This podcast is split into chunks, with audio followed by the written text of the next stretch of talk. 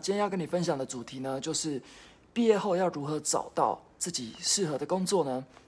哦，因为我知道有很多追踪我的人都是刚好都是学生啊，所以加上现在又是这个学期又要毕业了嘛，所以很多人都会担心说，那我毕业后到底要继续继续升学好呢，还是说我去找一份工作，还是说诶我去创业，或者是说当个米虫？其实有很多种选择，但是呃我们要怎么做才是真的比较适合我们的呢？我就直接不废话了，我们直接来跟你讲答案。OK，那毕业后要怎么样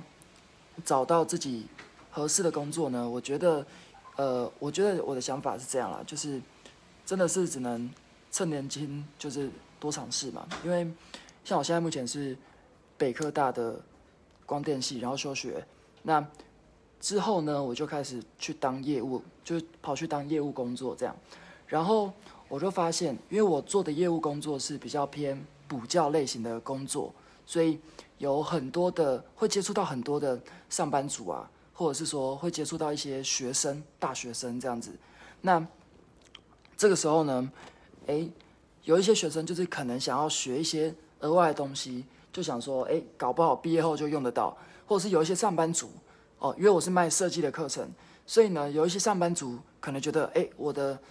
能力好像不够，可能要再多提升一点，然后才能在。跳槽，或者是他的那个收入可能会更好，所以其实大家都会很担心，说，诶，那我们未来工作要怎么去选择比较好，对不对？所以其实我觉得还是就是趁年轻多尝试一点东西这样子。那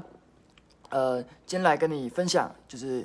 我的故事，OK？那先问你一个问题啊，好，你自己有想过未来就是毕业后或者是之后的发展，就是可能想要做哪方面的工作啊？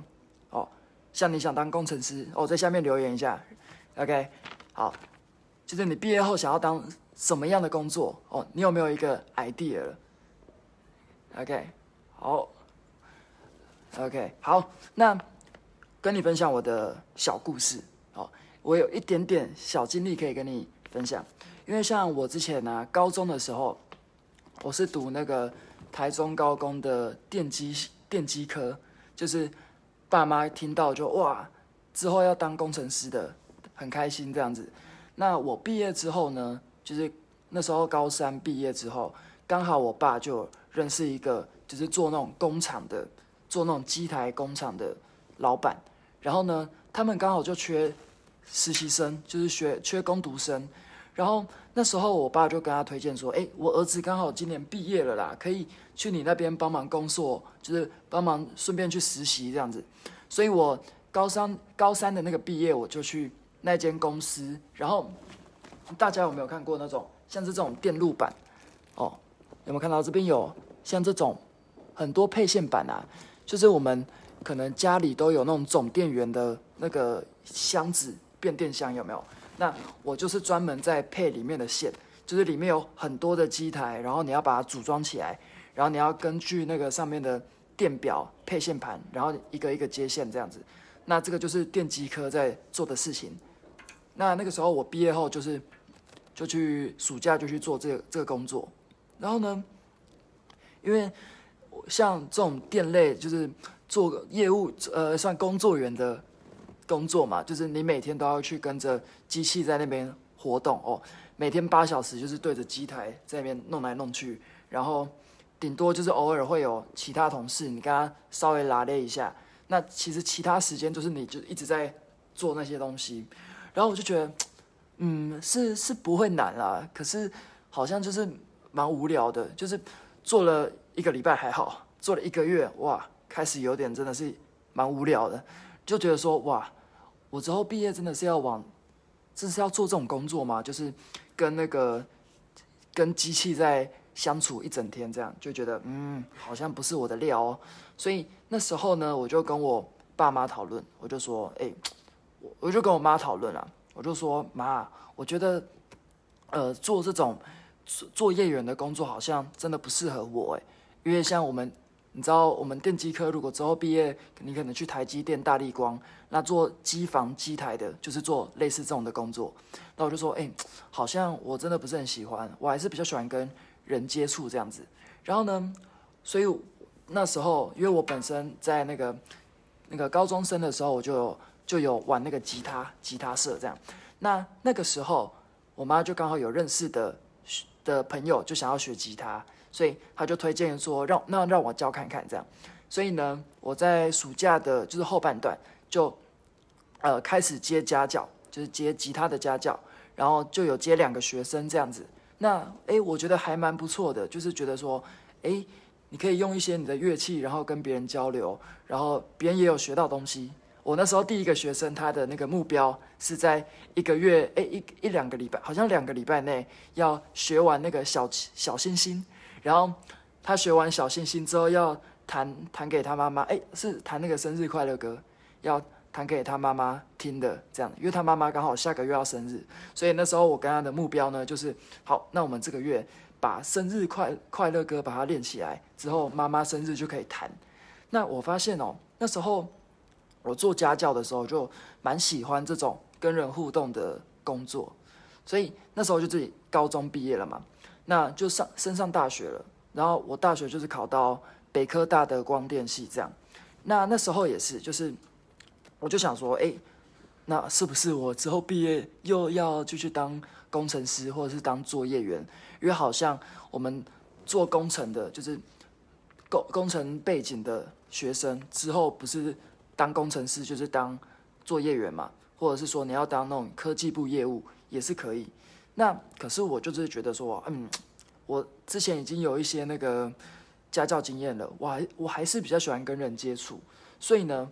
到后面，哎，我就去那个公那个我们学校的那个图书馆当像是那种攻读生啦，然后就是有帮忙办活动啊，然后帮忙做一些文书，或者是帮忙做一些打杂的这样子。简单来讲，那到毕业之后，哎，就是我到大三之后就觉得，哎，我觉得我还是先试试看跟人互动的工作好了，可能真的比较适合我，所以我就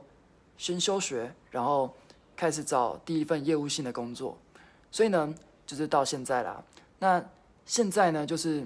呃，做了业务之后才发现，哎，真的好像真的比较喜欢呢。因为业务性的工的工作啊，我比较喜欢这样拉迪赛、讲干话这样。那如果有跟人相处啊，然后会觉得好像蛮好玩的，就是比较有趣一点。所以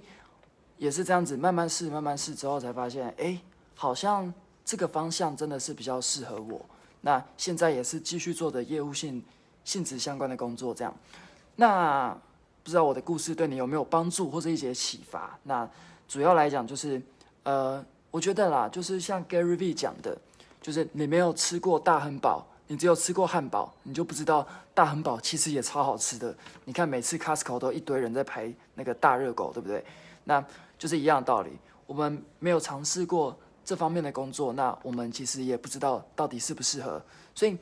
如果啊，如果你现在是大学生，好了，就是呃非常担心说你之后毕业想要往哪个方向去发展啊，那其实有一些方法是可以帮助到你的。就是呢，像因为我们现在的科技网络也是很发达，所以你如果是假设我是光电系好了，那一定找得到光电系光电。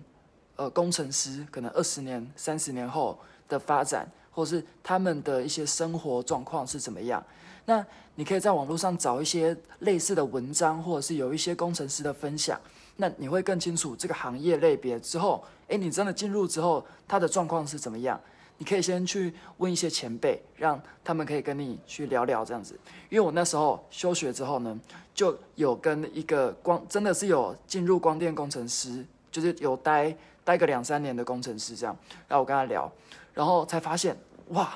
真的是真的比较不适合我啦，因为可能每个人的个性都不一样。那聊过之后，我才知道说，哎，真的，呃，会更清楚说到底这个工作适不适合你自己这样。那第一个方法就是你可以去找，哎，已经在这个领域有一段时间的，那他会更熟悉说这个行业类别，你之后进去会发生什么事情。OK，那第二个呢，就是如果你还不清楚，你可能连自己的兴趣啊、自己的热情在哪里都可能还不太知道的，那也没有关系，因为我觉得趁年轻就是多尝试嘛，还是有机会的。那推荐你可以去那个，我之前那时候就是也是超迷茫的，然后呢就到那个有一个教育部的网站叫做 You Can U C A N，如果你有兴趣的话，也可以搜寻 U C A N。然后它是一个，它里面有很多的测验，你可以去测自己的性向，或者是说在那个呃每个学校的辅导室啊，其实都有很多的性向测验可以去参考这样子。OK，那这些其实都可以帮助你更了解自己。然后我觉得更重要的呢是，真的是